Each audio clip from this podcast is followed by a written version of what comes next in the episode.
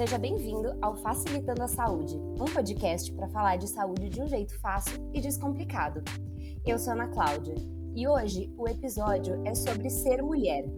Tá preparado? Então vem comigo que vai ser fácil.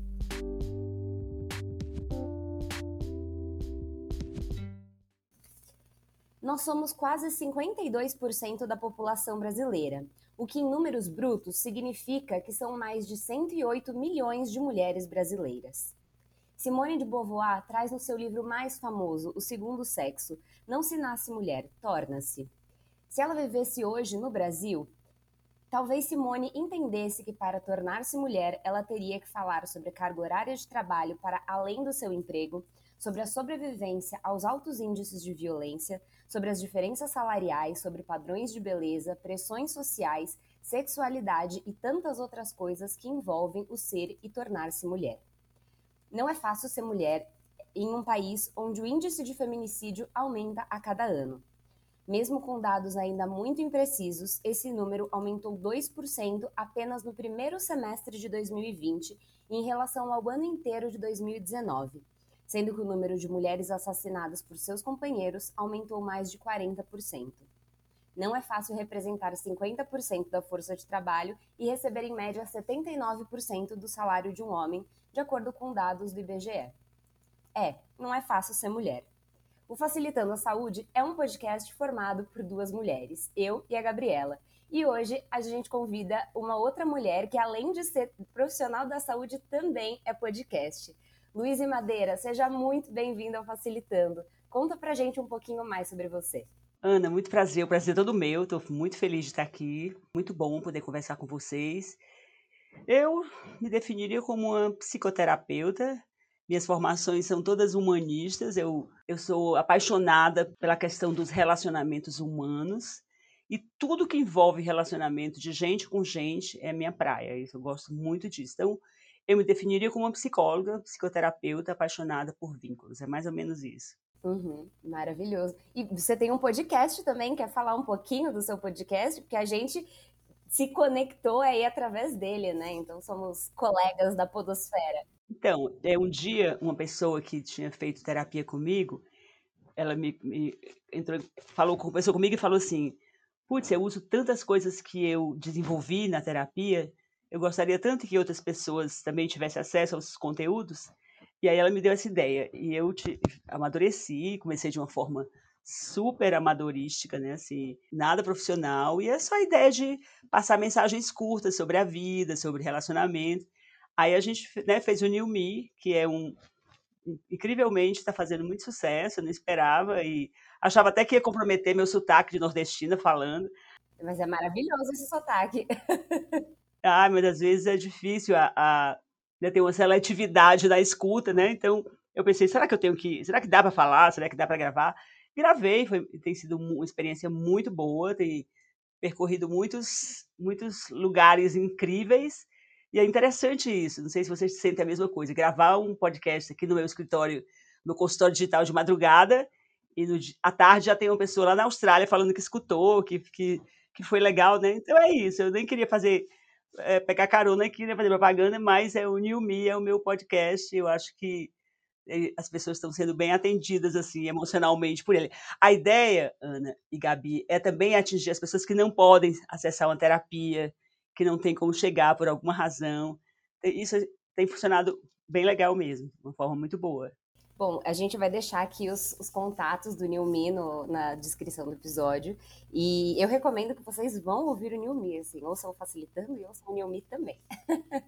é, e aí, pra gente começar, Gabi hoje também está com a gente. É, a, a, presença da Gabi fora das news, ela é quase um evento aqui no Facilitando, então vamos enaltecer a Gabriela.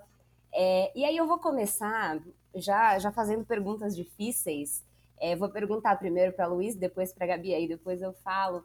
O que, que é para você ser mulher hoje, no Brasil que a gente vive? No Brasil que a gente vive, ser mulher é um perigo, né? Eu acho que é um perigo. Eu acho que é estar mais do que nunca no Brasil que a gente vive, estar vulnerável, estar num estado permanente de luta, luta até para manter as coisas que nós já conquistamos, não é nem para ainda para ganhar novos novos novas prerrogativas, mas eu diria, a primeira coisa que me vem à mente é que ser mulher no Brasil de hoje é muito perigoso. Nossa, fala disso depois da fala da Luísa é até difícil, né? Mas é ser mulher hoje é um desafio, eu diria. São muitos pratinhos que a gente tem que equilibrar, né? São as expectativas da sociedade, as expectativas da nossa família, os perigos de ser mulher e ter uma rotina atribulada, onde a gente sai de casa muito cedo, sai, chega em casa muito tarde. E isso que, assim, eu tenho 27 anos, não sou casada e não tenho filhos. E mesmo assim, estava comentando aqui antes da gente começar a gravar, que hoje, estou, nesse momento, estou completando 13 horas de trabalho no meu dia. Então, ser mulher é um desafio. Muitas vezes a gente precisa se esforçar mais, não só para conquistar espaços, mas para manter os espaços que a gente já conquistou, não só no trabalho, mas também na própria família, né? Eu sou de uma família de mulheres e de mulheres muito fortes, assim. É, mas eu sei que não é a realidade de todo mundo, então ser mulher para mim é um desafio. É, a gente está gravando esse episódio no próprio dia 8, né? Já é de noite, estamos aqui gravando. E aí, o dia todo, olhando lá o Instagram, as redes sociais, vi assim um milhão de posts sobre não me dê flores, não me dê chocolates, é, né? Me, me dê o, o, devido respeito, me dê a igualdade salarial que eu mereço, me dê, é, não me interrompa enquanto eu estou falando. É, eu concordo com a Gabi sobre, sobre ser um desafio, porque é, ao mesmo tempo que é, é, delicioso ser mulher, porque, enfim, nós temos a, a coisa do, do, do da, da potência do feminino, né, as, as, mulheres, elas, nem toda mulher quer ser mãe, mas nós temos o potencial de gerar uma vida e eu acho isso fantástico biologicamente, assim, é muito difícil que a gente viva num lugar onde ser mulher é, ainda seja um problema. E aí eu não estou falando só do Brasil, né? Eu estou falando no mundo, porque a gente vê que as sociedades elas ainda é, estão criadas de maneira, né, em cima do patriarcado, em cima do machismo, né? Vamos discutir isso aqui hoje, né? E aí eu queria te perguntar, Luiz, falando ainda então sobre a sociedade, porque a gente vem de muitos anos, e aí tem, tem diversos livros e filmes, sei lá, sufragistas, por exemplo, fala bastante aí do surgimento do feminismo, né? A gente vem muito de uma luta de ganhar direitos, graças aos movimentos feministas que estão lutando pela igualdade salarial, pelo direito de voto, porque mulher não votava uns anos atrás, né? E aí a gente ganhou muita coisa, né? E, e, eu acho que os ganhos que, que, a gente, que a gente fala, né? Essa emancipação de poder trabalhar, de poder estudar, ter sua vida fora de casa, escolher não ter filhos, enfim. É, mas além dos nossos ganhos, a gente ganhou muito em termos de direitos. Mas o que, que a gente perdeu com tudo isso? E aí, você, enquanto profissional da saúde mental, acho que pode ajudar a gente. Vamos lá. Eu tenho um, um pouco de cuidado em associar as perdas com os ganhos. Então, nós ganhamos, está ganho, é, nós ganhamos um, um, um, novo olhar sobre nós, como, como gente, como seres humanos, e isso tem um preço tão alto que, para pagar esse preço, a gente se desgastou emocionalmente, se desgasta a cada dia. Então, não houve uma equação de que nós iríamos ganhar isso, consequentemente, é, viria o bônus X. Não, a gente está lutando a cada dia para não perder. Isso faz o quê? Isso elastece o nosso, o nosso tempo de trabalho. Nós, não, não foi combinado na sociedade assim, você agora vai lutar pelo que você quer e vai ter esse tipo de apoio para você. Não. Não, não temos nenhum apoio automático para nossas lutas. Então, eu se, eu, se eu disser assim, nós ganhamos, mas nós perdemos, eu tenho medo de parecer que ganhar não valeu a pena. Então, nós ganhamos, continuamos lutando, continuamos disputando né, cada palmo da, da terra, cada palmo da vida para nós. Mas hoje nós temos um saldo, por milhões de razões, a gente pode até discutir aqui, que nós estamos mais sobrecarregadas do que sempre.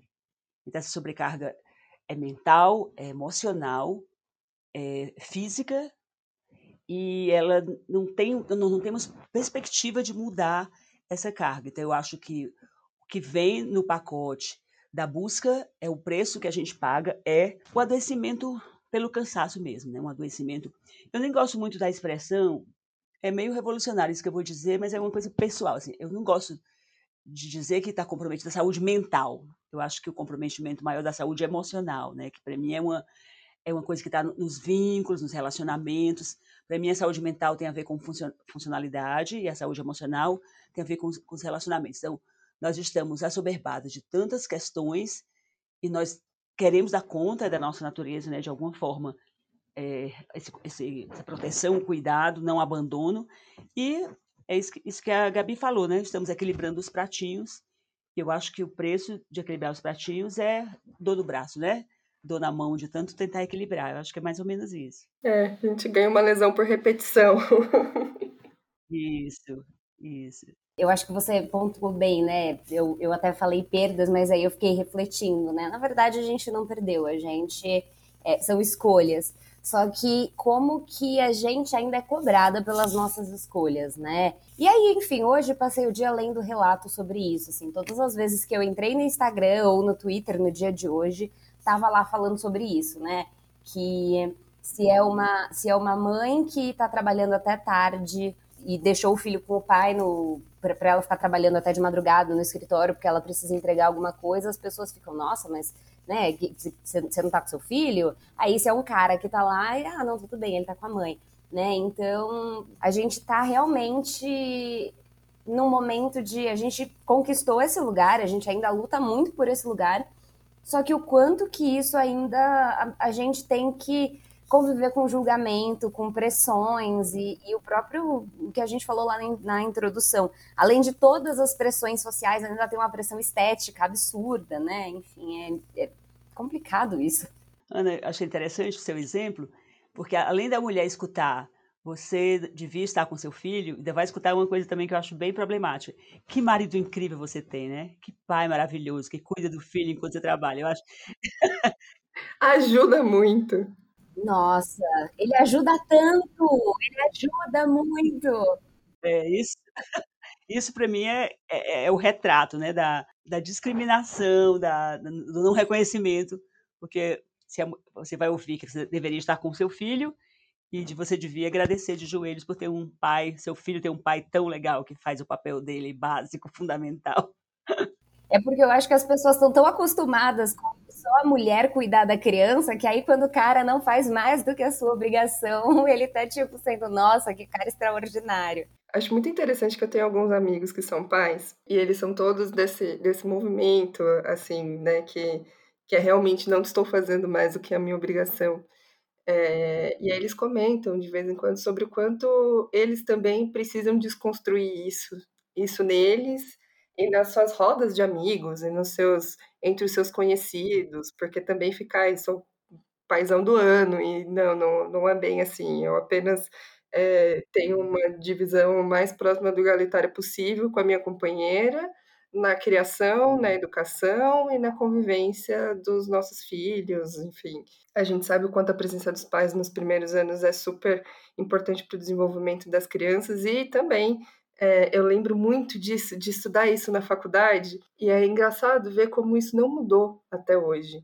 O maior índice de separação que existe entre os casais heterossexuais é, tá aí nos primeiros anos de vida da criança, né? E por que, que isso acontece?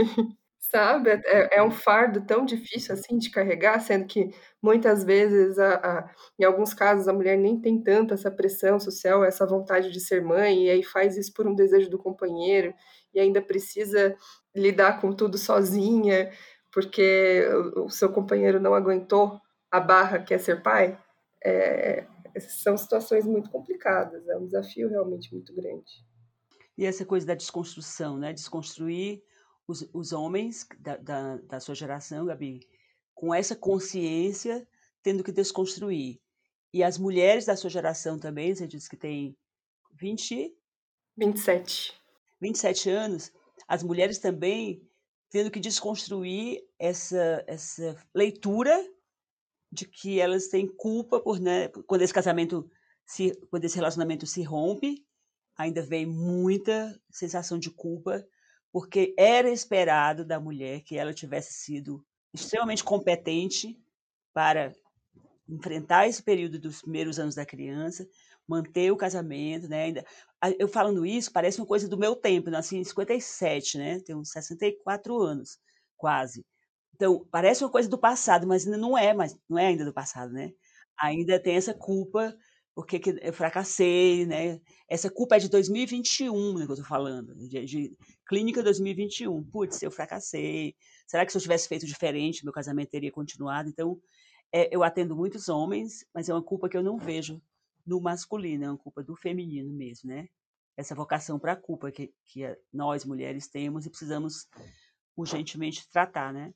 Exatamente. Eu tô lendo um livro, e aí hoje de manhã eu estava lendo ele, que é um livro de 2019 da Ruth Manus, que ela é uma jornalista, advogada, que chama Mulheres Não São Chatas, Mulheres Estão Exaustas. E aí ela, ela fala né, sobre ela estar cansada, porque ela está sempre cansada. E aí ela cita muitos exemplos do tipo se você tivesse uma fila de prioridades, ela estaria no final da fila. Então, ela colocaria o doutorado, ela colocaria o trabalho, ela colocaria o marido, colocaria a enteada. E se ela se colocasse no final dessa fila, é, ela, ela ainda se sentiria culpada por estar na fila, assim. Então, é, é um livro super fácil de ler, super recomendo também. É, vou deixar na referência do episódio.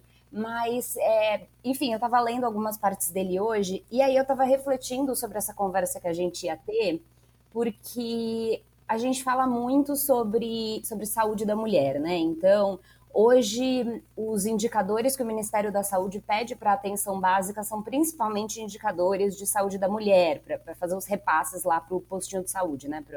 Para atenção primária nos municípios.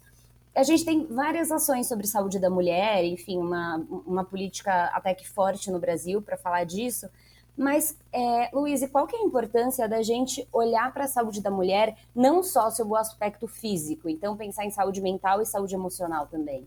A importância é, eu acho que de uma certa forma, é uma importância do humano, sendo que como a gente reconhece que a mulher tem uma sobrecarga enorme em todos os sentidos, isso faz com que o olhar para a saúde emocional feminina seja um ponto de muito destaque. A importância é que, por mais que nós tenhamos evoluído como figura social, nós ainda somos responsáveis por muitas coisas.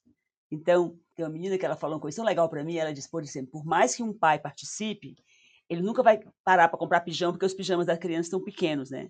Eu achei tão legal essa pegada dela, né? Assim, mas é sempre vai ser a mãe que vai dizer os pijamas estão perdidos, precisamos comprar, preciso comprar pijamas novos. Então, no núcleo da responsabilidade, lá no, no, no núcleo, é, a mulher está, né? Essas mínimas coisas. Então, o que que, o que que essa sobrecarga faz? Essa sobrecarga gera adoecimento emocional, gera muito adoecimento. Então, sendo que a mulher é, permanece num lugar de muitas atribuições, e cada vez mais ela vai adoecer mais. Ela vai ter mais estresse, ela vai ter mais tristeza, mais depressão, mais pânico, mais adoecimentos emocionais. Então, isso faz acender uma luz enorme e dizer, olha, vamos cuidar da saúde da mulher, vamos olhar para nós, eu, é, essa coisa de se priorizar, né? Eu acho que as pessoas, as mulheres estão aprendendo a se priorizar, é uma mudança de paradigma radical, mas já vejo muita gente parar, fazer terapia porque quer se cuidar, buscar é, algum tipo de ajuda emocional porque percebe que não está bem. Então, acho que já temos alguns, alguns passinhos em relação a isso, mas é, a, porque na nossa essência tem a questão do cuidado, nós muitas vezes negligenciamos nosso lugar na fila, né? Então, se a gente conseguir entender, algumas coisas a gente faz porque quer, né? Porque a gente escolhe. A, a gente escolhe uma sobrecarga, eu acho, né? Eu, eu por exemplo, estou tentando esse, ano, estou na seleção de um curso sobre neuropsicologia na Santa Casa. Todo dia que eu penso nisso, não saiu o resultado ainda da seleção. Eu falo, meu, como é que eu vou arranjar um curso para fazer com a minha idade? Sendo que eu já estudei um monte, um tanto, né? Mas eu quero saber, eu sinto falta do conhecimento de neuropsicologia, eu quero ser uma neuropsicóloga ainda. Então, o que que eu, por que, que eu vou arranjar isso com 64 anos, começar um curso, né, um curso na, na faculdade de medicina? Mas porque eu quero saber, então eu escolho. Provavelmente eu vou ser mais sobrecarregada, né? Esse ano, se eu começar o curso, se eu, se eu for aprovada na seleção, vou, vou ficar cansada, mas eu vou gostar de estar cansada para aprender. Então, eu acho que um, o doutorado, como você falou, né, Ana, na, na, na explicação da pergunta, Não tem ninguém cobrando que a gente faça doutorado, né? Mas faz parte da, da, da nossa nosso ingresso na vida, na, na, é, até estudar mais, não sei, a gente tem uma vocação muito grande para estudar.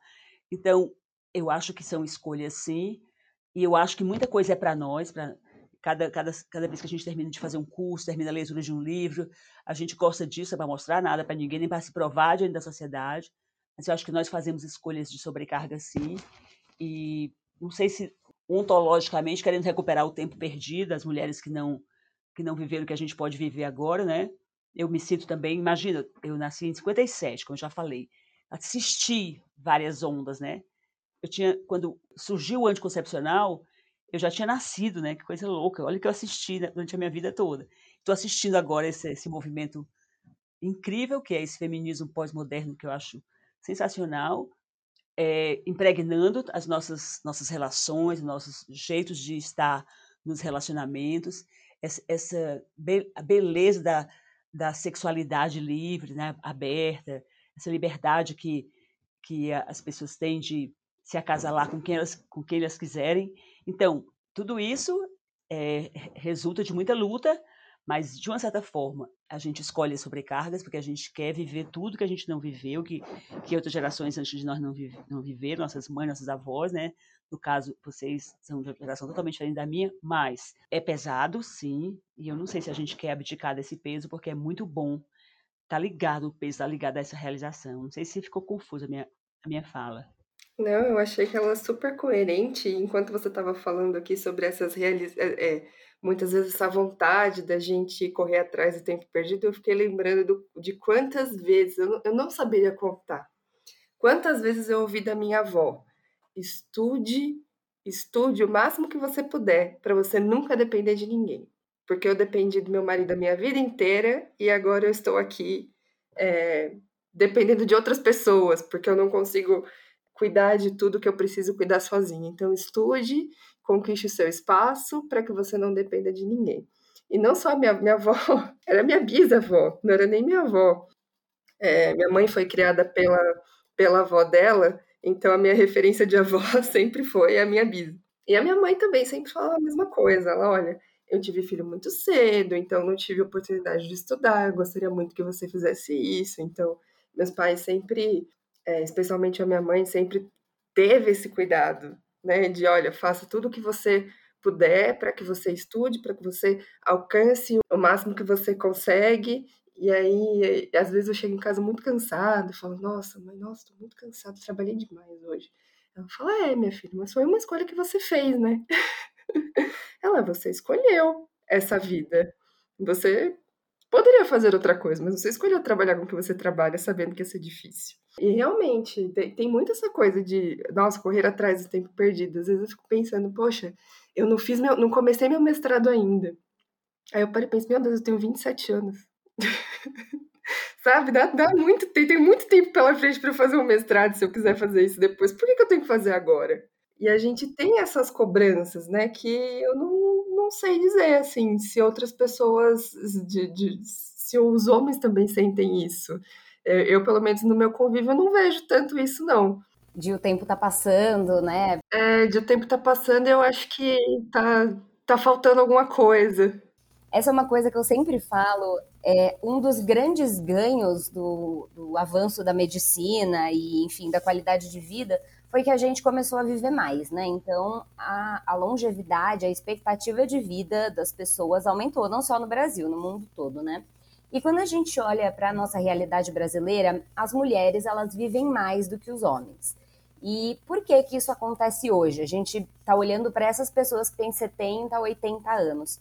Essas mulheres que são hoje idosas, a maioria delas não trabalhou fora de casa, né? Foram aquelas mulheres que casaram e cuidaram da casa, cuidaram da família. Então elas não estavam tão expostas quanto os homens, porque os homens trabalhavam fora de casa então, eles estavam expostos à violência, a, enfim, acidentes. É, eles fumavam mais do que as mulheres, bebiam mais do que, as, mulheres, até porque tinha toda uma questão social de que mulheres não, não eram bem vistas fumando e bebendo, né? Talvez ainda tenha um, um, um tabu, mas eu quero acreditar que não, então eu vou, vou fingir que não. mas, assim, é, olhando para isso, essa geração de idosos que a gente tem hoje é uma geração onde mulheres vivem mais do que os homens. E as mulheres também têm uma questão de cuidado maior, porque quando a mulher tem lá a primeira menstruação, todo mundo fala que tem que ir no ginecologista todo ano fazer os exames. E as mulheres culturalmente sabem disso, né? Os homens eles só vão lembrar de ir no médico ou quando tem alguma coisa, ou quando tem as campanhas de Novembro Azul, câncer de próstata, e ainda é, é mais difícil, né? E aí, olhando, olhando para isso, né? Porque para a saúde física, a gente vê uma geração de pessoas que estão mais expostas, né? Mas a emancipação, ela. Você acha assim que, que essa emancipação fez com que as mulheres parassem de se cuidar em termos de, de saúde?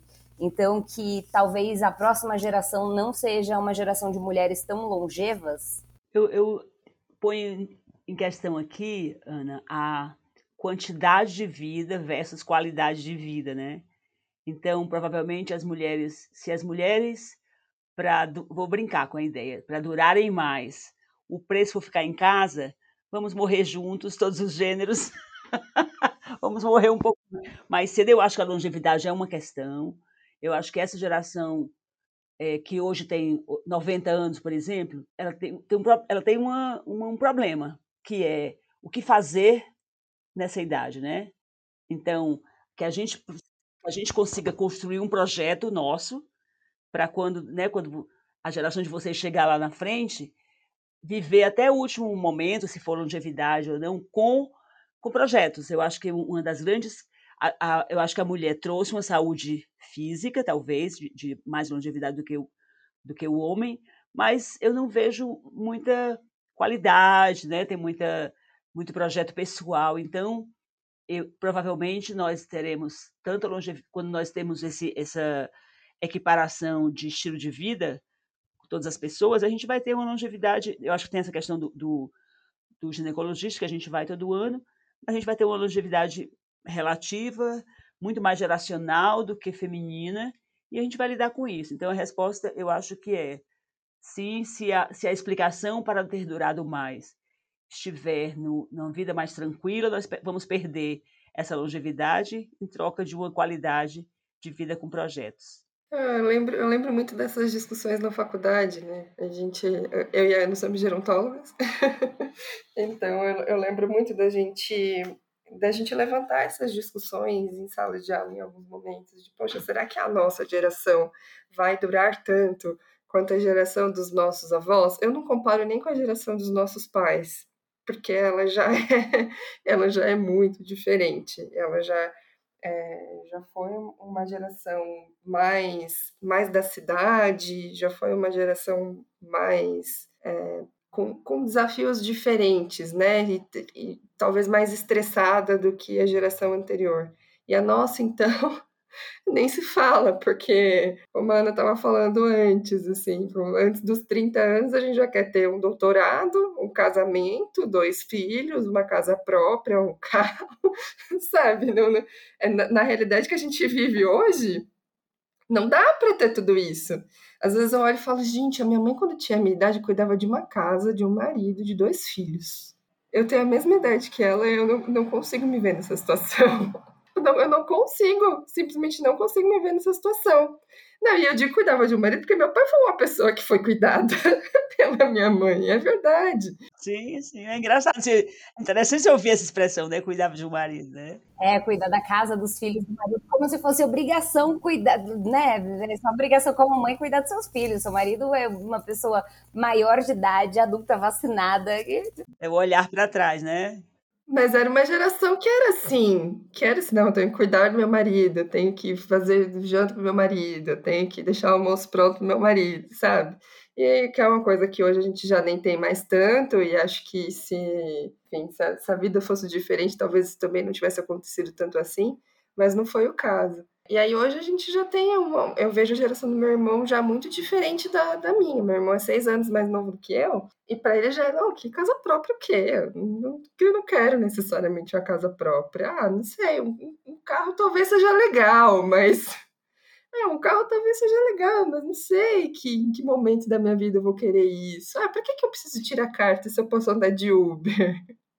Não conseguir um estágio está muito bom. E eu acho isso engraçado, porque é, eu tinha uma pressão muito. A gente nem tem uma diferença de idade tão grande, mas eu me sentia muito pressionada, não sei nem por quem, porque ninguém nunca me obrigou. É, mas eu sentia uma pressão muito grande por terminar a minha graduação religiosamente em quatro anos. E o meu irmão já foi bem diferente. Ele já foi, não, eu vou ficar prejudicando a minha saúde mental e emocional por causa de faculdade? Não, eu termino em sete anos se for necessário, mas eu não, não, não vou fazer isso comigo, não. Eu demoro mais tempo, eu passo mais tempo fazendo, sobrevivendo de estágio, mas eu não, não vou prejudicar a minha saúde mental por causa da universidade. Mesmo assim, ele teve muitas dificuldades também, é, mas ele já tinha essa mentalidade diferente. Não sei dizer se por ser homem ou se ou por ser de uma geração diferente, porque apesar dessa das questões de gênero em casa a gente teve uma, uma, uma criação que foi muito similar, com poucas diferenças assim. Essa, essa pressão que eu não tive do, da minha família ele também não teve mas eu me sentia na obrigação de me formar em quatro anos, independente do, de qualquer prejuízo que isso pudesse me trazer.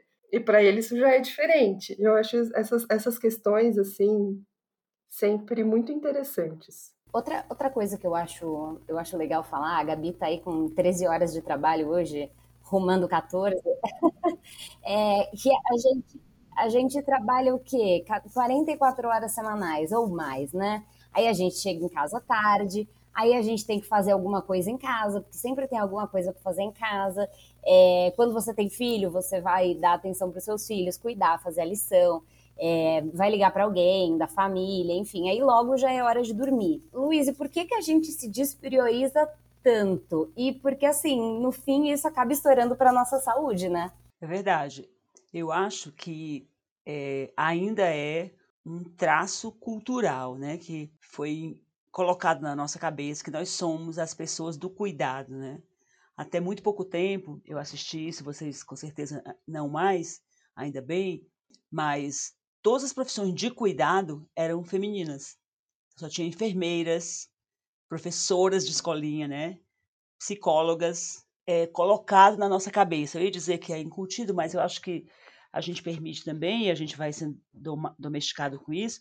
Não, tem que cuidar. Então a gente, eu acho quando você, se você fala isso, Ana, eu me lembro que já tem muitos casais, geração dos meus filhos, né, que hoje tem 40 anos, que eu acho que já consegue ter uma dinâmica diferente, né? Chegar em casa, fazer uma coisinha. Eu acho que as pessoas conseguem fazer as coisas conjuntamente, os casais heterossexuais, ou, mas ah, eu acho que é isso. Nós somos treinadas para cuidar, nós fomos adestradas para cuidar. E aí, quando tiver, se tiver várias pessoas numa sala quando eu, assim, alguém pode me ajudar, pode ter certeza que é uma mulher que vai pular primeiro, né? Que vai dizer, eu, eu posso ajudar. Então, isso é bom, porque a gente possa ajudar as pessoas, acho maravilhoso, gosto de ter profissão de cuidado, amo ter profissão de cuidado, mas acho que isso tem um preço, como eu já falei lá atrás, né, que eu falei no começo, é uma ideia, que assim, enquanto tiver alguém para ser cuidado, eu não vou cuidar de mim. Né? A gente está mudando isso, mas a gente prioriza o cuidado, porque foi assim você nasceu para cuidar e isso é difícil de tirar da nossa cabeça. Uhum. Sim, sim, é, é, é, quase que intrínseco, né? Do, do, do, é quase faz parte da natureza da mulher cuidar, mas não faz, né? Tem essa crença de que ah, as mulheres são mais cuidadosas. Assim, a gente é mais cuidadosa porque desde criança enfiaram uma boneca pra gente brincar e a gente tinha que cuidar dessa boneca. Assim, eu gostava muito de brincar de boneca, vou ser muito sincera. Eu detestava. Na verdade, eu gostava muito mais de brincar de Barbie, porque eu fazia as histórias, né? Mais do que cuidar da boneca. Mas desde criança, a menina, ela dá uma boneca, ai, cuida do neném, né? Troca a fralda, dá comida. Então, desde muito pequena, a gente tem esse contato com o cuidar, né? E a gente vem, geralmente, de estruturas onde a mãe que cuida é a mãe, essa pessoa do cuidado, então a gente entende que a gente tem que fazer a mesma coisa. Só que não, né? A gente não tem que nada. Se tem uma coisa que a gente não tem que, é ter que. Mas olha, eu tenho esperança na, na geração dos meus netos. Tem duas histórias que eu acho que são muito legais aqui. Uma vez, eu até fotografei, mas eu já perdi essa imagem, porque a gente vai trocando telefone. Uma vez ele, ela, eles estavam brincando e quem tá, tinha uma cozinha, tinha uma reunião na sala na cozinha era o incrível Hulk que estava cozinhando, né? e, e, na reunião, na Assembleia Geral dos Super-Heróis, tinha uma mulher, que era a Dora Aventureira, uma personagem, dirigindo a reunião, né? Eu pensei assim, há esperança para o mundo, né? É, é, é a Dora Aventureira com aquela mochilinha dela, aquela mochilinha, e o Super-Homem, Homem-Aranha, Homem de Ferro em redor, e ela comandando. E não foi nenhum. Ouvindo a Dora. É, e não foi. Ouvindo a Dora. E não foi uma proposta feminista, era natural. O Incrível Hulk lá na, na cozinha dela, na, na, no lugar das loucinhas, eu achei sensacional. E outra vez, também, um episódio muito interessante é que as minhas netas ganharam uma boneca que, que, que quando com apetrechos de, de medicina, de, de pediatria, né? Com termômetro e tudo. Aí a boneca, quando tinha febre, falava assim: Mamãe, estou com febre, é, cuida de mim. Aí o menino, o único menino do, do espaço, ficou revoltado. Como é que a boneca estava com febre só chamava a mãe? porque que ela não chamava o pai, né? Então, há esperança para a geração que vem, né, com, com novos paradigmas. Quando expliquei para o meu neto um dia sobre é, é, o feminino, como é que era antes do feminismo, ele, tem, ele, ele, tinha sete anos, agora ele tem oito. Ele ficou tão horrorizado, eu disse, olha, naquele tempo, no tempo, nesse tempo não tinha, quando, ah, porque passou um homem com um bebê no braço, eu parei para o homem passar com o bebê, né? Aí ele, ele disse, é, olha, essa cena aí, por exemplo, você não vê no passado. Ele disse, como era, vovó? Digo, é, porque as mães, não, os pais não cuidavam dos filhos, não trocavam fralda. Aí ele disse, e quando eles sujavam a fralda, tinha que esperar a mãe chegar? Aí eu disse, era, mas depois eu pensei, nem era, porque a mãe nem saía, né? A mãe estava ali em na casa com o bebê, né? Aí ele falou assim, no final, né, não vou estender porque essa história fica longa e chata, mas é, para mim foi maravilhosa. Ele falou assim, vovó, ainda bem que eu não nasci nesse tempo horrível. Ele, ele é homem, né? ele é menino. Ele disse, ainda bem que eu não nasci nesse tempo horrível. Então, assim, essa fala dele para mim é emblemática, né? Uma criança que tem 7, 8 anos hoje acha totalmente absurdo que tenha existido um tempo que as mulheres não podiam dirigir, não podiam voltar, como a Gabi falou. Então, eu acho que eu tenho esperança na mudança, tenho muita esperança. Eu acho que essa geração de, de, de jovens, eu vejo mesmo os adolescentes dessa geração, assim, já é muito diferente da, da minha geração, anos 90, que que queria resolver a vida antes dos 30. Eles não têm tanta pressa, assim, sabe? É, mas uma outra coisa que me chama muito a atenção, é, e você, enquanto profissional aí da saúde mental, deve, deve ver isso sempre na sua rotina de consultório, sobre a somatização, que é você jogar para o corpo, né, alguma coisa da sua saúde mental. E as mulheres, elas somatizam muito. Então, às vezes, é uma enxaqueca, é algum problema de saúde que, que vai dando e que são questões emocionais. Por que, que as mulheres somatizam mais do que os homens? Eu acho que é pela mesma razão que a gente falou há pouco, da a minha missão é cuidar. Então, quando eu não dou conta de tudo que eu tenho para fazer, eu vou deixar alguém descuidado, eu fico descuidado no sentido de não ser cuidado. Aí o meu corpo se oferece para tirar o foco disso, né? Tirar o foco daquilo que que me faz sentir culpa, que me faz sentir cansaço. Às vezes, o, a, o, a somatização é até o corpo cooperando para a gente parar e descansar, né? Então, a mulher somatiza mais, porque somatizar é o último grito, né? É o grito, o, seu psiquismo está falando, você não escuta, não estou nem aí, cala a boca, vamos lá, temos que ir, até de madrugada, que nem a Gabi, né? Eu também, hoje já trabalhei muitas horas, mas assim, eu acho que o corpo ainda, a somatização ainda salva, né? De alguma forma né? Porque o corpo adoece para a gente parar, para a gente deitar, para a gente consultar um médico, é, tomar uma medicação. E para mim a mulher somatiza mais do que o homem em si, porque ela a sobrecarga é maior e como ela não se escuta tanto, né, como ela deveria, a mulher acaba adoecendo mais. É, e eu, eu, digo isso porque eu e a Gabi somos rainhas de somatizar coisas, né? E olha aqui, estamos com terapia em dia, cuidamos da nossa saúde mental, mas direto, assim, meu Deus, eu tô com uma dor de cabeça. E minha dor de cabeça é sempre tensional, assim, é sempre. E aí eu falo, por que que isso está acontecendo? É meu corpo me falando assim, para, né? Você não quer parar? Eu vou, eu vou fazer você parar. Eu vou te forçar. não, enquanto somatiza com dor de cabeça, a gente tá bem, né? É, tem um, tem um pavor das, das adoecimentos silenciosos e irreversíveis. É, eu ia falar que você tá com dor de cabeça, com algum sintoma, você toma um comprimido e segue a vida, né? E, o problema são, são as grandes questões, né? Isso, os adoecimentos silenciosos e irreversíveis, né? Isso que é perigoso. Talvez a gente. Eu acho que. Eu acredito que a gente está numa era de, de autoconhecimento maior e com várias considerações a respeito do nosso jeito de ser, de estar no mundo. Eu tenho esperança nisso. Estou tão esperançosa hoje, né? Mas tenho esperança nisso, que a gente, quando consiga se ver mais, né? Que a gente consiga se olhar mais e, e se cuidar, porque não vai ter moleza daqui, nunca vai ter moleza, né?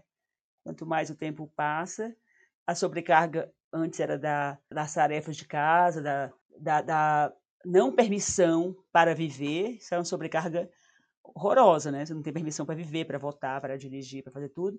E agora a sobrecarga está no fazer, na permissão total para fazer e ninguém, né? A gente não, às vezes não conseguindo fazer uma agenda saudável. Mas a, a geração de vocês já faz muita ginástica, já faz meditação, faz terapia, vocês estão com a terapia em dia. É, isso faz toda a diferença, não faz? Porque vocês somatizam, vocês vão para terapia e vocês podem falar da somatização e isso vira um super, né, uma super questão. Então, eu acho que, que tem mudança. Eu, tenho, eu, eu, eu vejo mudança à frente, sim. E outra coisa que eu acho que a gente não pode deixar quando a gente fala de saúde da mulher, que foi uma conquista, eu acho que ainda é, um, é uma dificuldade, né? E você tem um episódio maravilhoso do New Me, que ele é curtinho e super claro, que é sobre a sexualidade. A gente já tem um episódio que foi um dos primeiros episódios do Facilitando sobre sexualidade, né? É, e você, enquanto terapeuta sexual, a gente não pode deixar de tocar nesse assunto, né? Sim, por favor. Qual que é a importância da mulher conhecer o seu corpo, da gente tirar esse tabu do prazer feminino? Porque a gente falou lá no outro episódio, eu repito, sexo é vida, né? Importância é absoluta, né? Total. Sexo é vida. As pessoas que mantêm uma sexualidade regular, elas ficam, continuam mais relaxadas, com muita capacidade de concentração, com boa circulação sanguínea, com autoestima em ordem, que eu acho isso é, né, autoestima.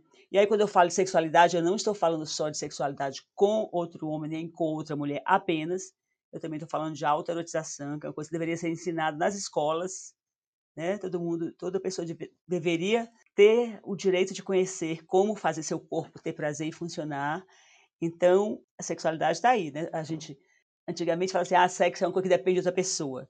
Não, o amor depende de outra pessoa, a afetividade depende de outra pessoa. O sexo não, né? A sexualidade pode ser vivida eu e o meu corpo, sim. Se tiver uma parceira, um parceiro tá ótimo. Se não tiver, então, essa permissão para viver, gerar prazer físico, fazer orgasmo, que é uma coisa fácil de fazer, se você tiver conhecimento, é muito, muito importante. Então, se eu, se eu pudesse é, não ser ridículo dizendo isso, eu vou dizer, né, assim, Dia da Mulher, Luiz, quais, quais são as suas as conquistas? Quais são os, as novas prerrogativas? Olha, tem várias. Mas uma é, tem orgasmos, é fácil, tranquilo e possível, né? Eu acho que isso é fundamental. Não, com certeza é fundamental.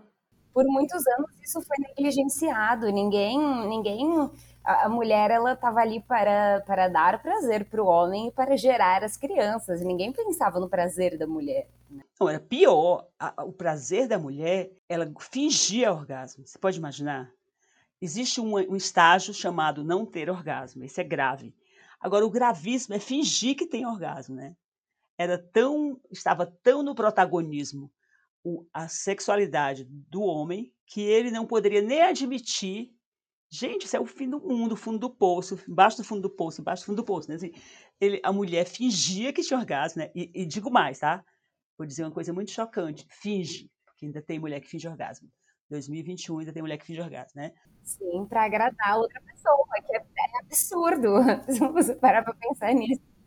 Essa coisa do cuidado tá tão, tá tão ali no meio, né? Que a, até o, cuidado do prazer do outro vem acima do, do seu próprio.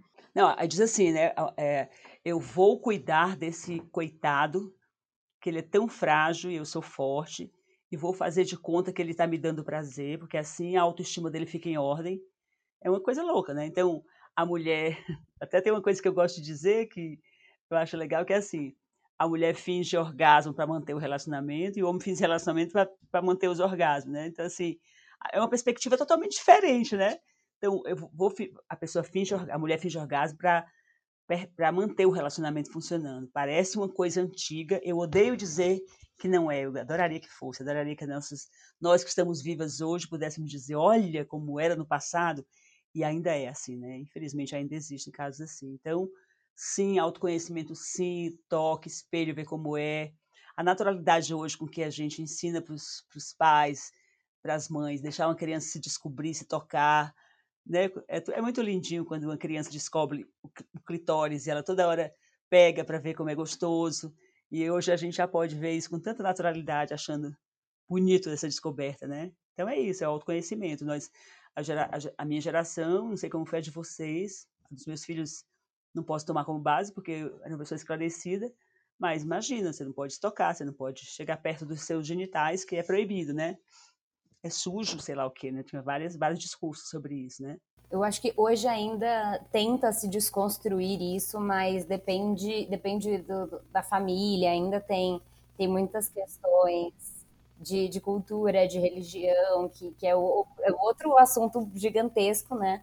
Mas que, que, que pesa muito nessa, nessa hora, né? Sim. Para a gente finalizar, porque esse papo tá ótimo, eu ficaria horas aqui conversando com vocês, a gente pode fazer novas conversas, mas né, temos, temos um, um tempinho limitado. Eu queria, Luiz, primeiro te agradecer super e, e assim, perguntar para você o que, que você gostaria, né? A gente está nessa semana que a gente teve o Dia é, Internacional da Mulher. Qual o recado que você gostaria de passar para as mulheres e para os homens também que estão ouvindo a gente? Ah, que difícil. Também, eu, eu, também agradeço muito essa oportunidade de estar aqui. Eu gostei muito de conversar, conhecer vocês, conversar com vocês.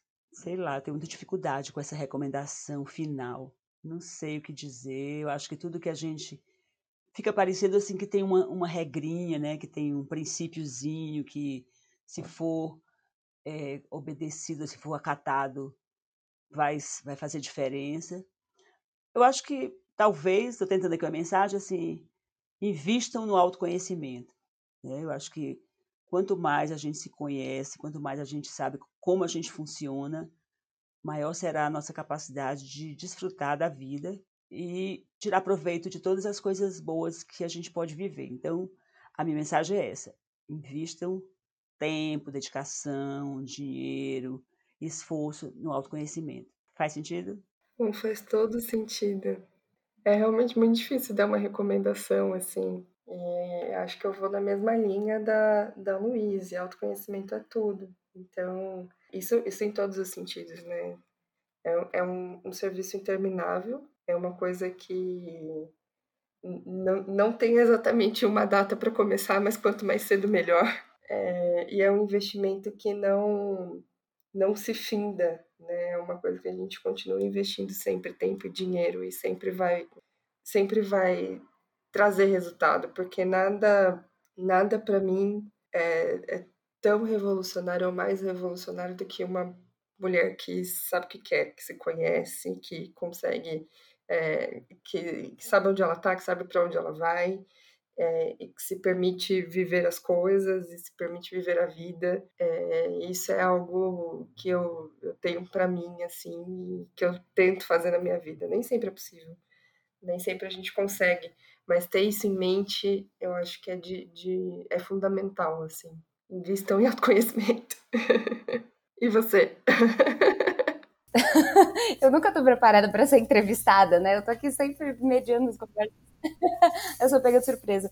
Mas a gente que bota as perguntas, né? Então o mínimo é saber responder. Eu acho que vivam as suas verdades, assim, é, e, e, entendam que nem sempre a sua verdade vai ser a verdade da outra pessoa, mas a gente respeitando cada uma, a gente consegue viver bem, né? Nem toda mulher quer ser mãe. Eu quero, mas nem toda mulher quer ser mãe. Essa é a minha verdade, não é a verdade das outras. Eu não vou impor a minha verdade. Eu acho que, além disso, com a Covid, a gente parou, né? O mundo parou e para olhar para a saúde. Então, assim, é, e foi um ano de sobrecarga para todo mundo, para as mães principalmente, que têm crianças pequenas em casa com as escolas remotas, enfim. Então, se cuidem acima de tudo, porque sem saúde É, as pessoas se importam tanto em cuidar de todas as outras, mas se você não tem saúde, você não consegue cuidar de ninguém. Né? Então, se você é, é, é, é, pelos outros, então, assim, se você não é por você, você não vai conseguir ser pelos outros. Então, eu acho que eu diria isso, assim, que é uma coisa que eu penso muito e eu tento, assim, eu tô falando esse discurso maravilhoso, né? Parece que eu vivo super direitinho, não é bem assim, mas a gente se esforça, né? A gente testa e a gente vai... Vai, vai se conscientizando, né? Vai adquirindo consciência, né? Eu acho que isso, a consciência, né, o autoconhecimento vai gerar consciência. O meu, eu até coloquei no meu Twitter hoje que que eu desejava para as mulheres hoje era só uma coisa, consciência, né? Eu acho que essa consciência que vai mudar o mundo, porque com certeza a nossa consciência e a de vocês, as gerações que vão vir, vai ser cada vez maior, né? Desse valor de ser mulher e de fazer essa mudança. Não, não, não que as mulheres vão mudar o mundo, mas que as mulheres finalmente terão uma grande participação na mudança do mundo. Com certeza. Total.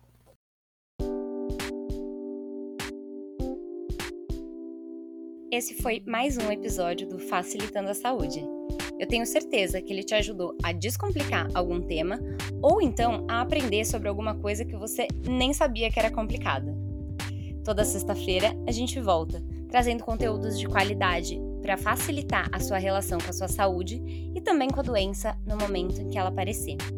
Você pode falar com a gente através dos endereços que estão aqui na descrição do episódio. Facilitando a Saúde um podcast para falar de saúde de um jeito fácil e descomplicado. Tá preparado? Então vem comigo que vai ser fácil.